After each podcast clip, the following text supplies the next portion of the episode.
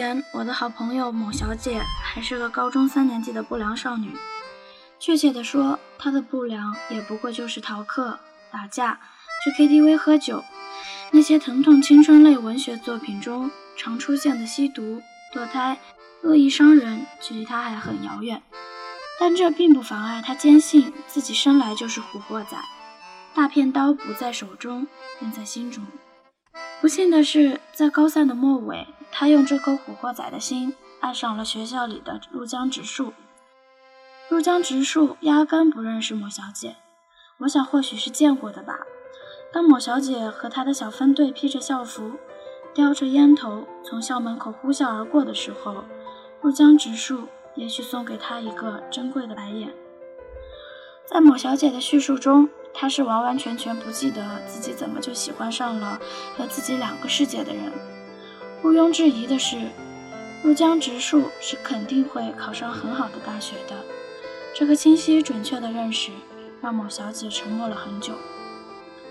虽然某小姐和她混迹的青龙学习小组自然是没有想过高考的事情。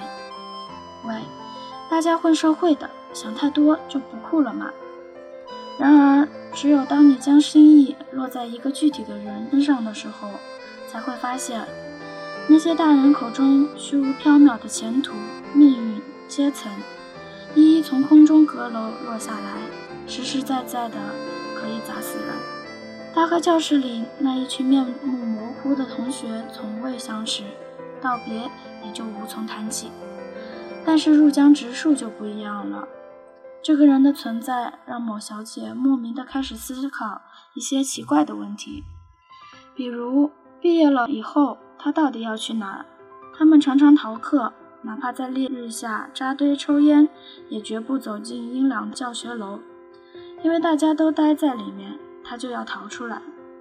当然，大家混社会的太听话就不酷了吗？可是如果某一天再也没有人要求他坐教室里了呢？甚至他想进来，都会被保安驱赶了呢。入江直树在夏天过后会进入另一个校园，那他呢？这群身边的兄弟，一个被家里安排去临时上民办大学，一个被家里安排去进场地勤，一个已经在疏通关系准备当兵。那他呢？某小姐抬起头，目光超越她每天都要翻过的围墙。第一次认认真真地注视那栋熟悉又陌生的教学楼，没有了这座大楼，桃李也就没有了起点。于是，在高考前三个月，莫小姐远离了她的小帮派一段时间，偷偷摸摸地复习了几天。当然要偷偷摸摸的，废话，大家混社会的，复习就不酷了吗？如果她的故事以三个月发愤图强之后考上某所大学。并在四年后成功变身为飘码农的话，那可就真的不酷了。而且，如果他这种英语词汇量至今只有七十六个的社会人士，复习三个月就能上九百八十五，显得学习时代埋头苦读的我也就一点也不酷了。某小姐落下的太多了，偷偷复习也根本无从下手，教科书上的东西都看不明白，何况卷子上的题目。好像比课教科书上难很多的样子，完全就是耍无赖嘛！影视剧中的废柴人物拧亮台灯，随便扯过一本，猛看一页就能考第一。某小姐大概至今没有扯到那本奇书，她从前从未如此努力过，所以从未如此失落过。失落的某小姐迷上了一项几年后的小资青年们最喜欢的业余活动——坐公交车。坐上一辆公交车，不关心起点和终点，在某一段记忆上车，再从某一段记忆下车，静静地从一段时间驶离。当我对某小姐的行为进行了如上描述，她就用拳头让我明白了，她一年前的黑社会可不是白混的。其实她不是让我在文章里叫她某小姐的，她觉得太酸。即使在用罗姆相机拍电线杆子和铁轨的小清新如此盛行的今天，某小姐也坚决不承认自己坐公交车是因为伤感。天儿开始热了，不待在教室里就得挨太阳晒，又没有钱，没别的地方可以去，闲得慌就坐公交车吹风呗。莫小姐是一个很容易喜新厌旧的人，所以她在短短的两个月内，将市内所有的公交车路线都坐了个遍。她在 K 市生活了十八年，真正开始坐公交车的时候，才发现这个面积也许还没有北京海淀区大的小城，实际上是那么深邃而复杂。当然，某小姐并没有从坐公交车这件事情上发出太多的人生感悟。她要忙着抢不被太阳直晒的座位，忙着跟座位前排对着窗户一吐痰就一面糊他一脸的死老头吵架，没工夫想太多。怎么说呢？他跟我说，那是因为他来不及伤感。我倒不觉得，我觉得那个时候的某小姐就是想破头，应该也想不出什么哲理来。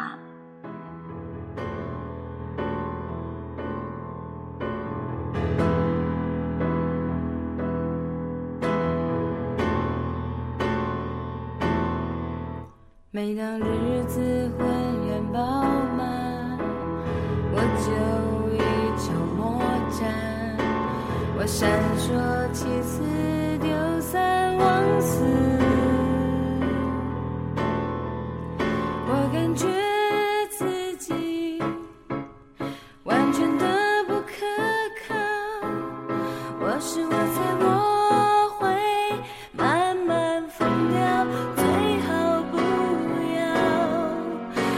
是下午决定要走我一无所有只能留给你雨水一河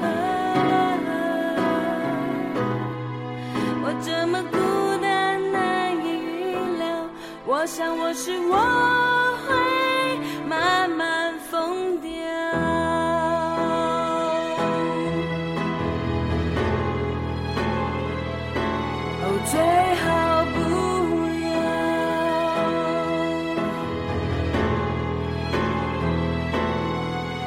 必须了解我无法继续下去，到未来那许诺之地。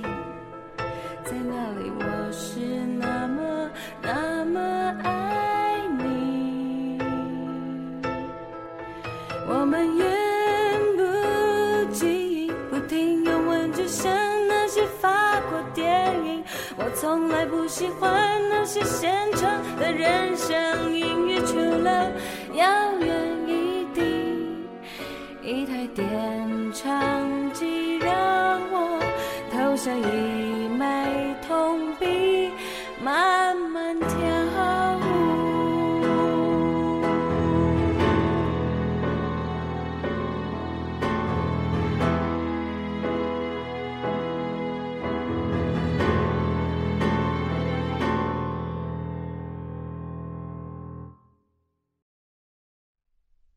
你必须了解，我无法继续下去，到未来那许诺之地。我不停不停不停离题偏移，永远的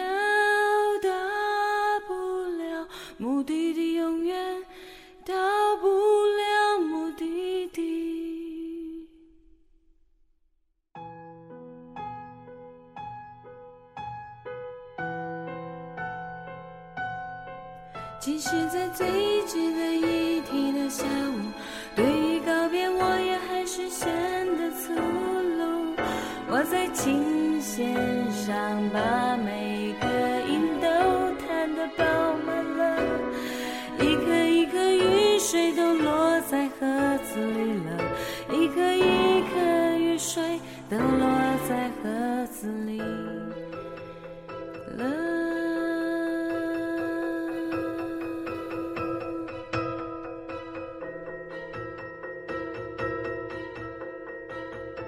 一盒干净透明的雨水，我从来不知道，盒子上有个裂缝，雨水又要慢慢，一盒雨水又要慢慢慢慢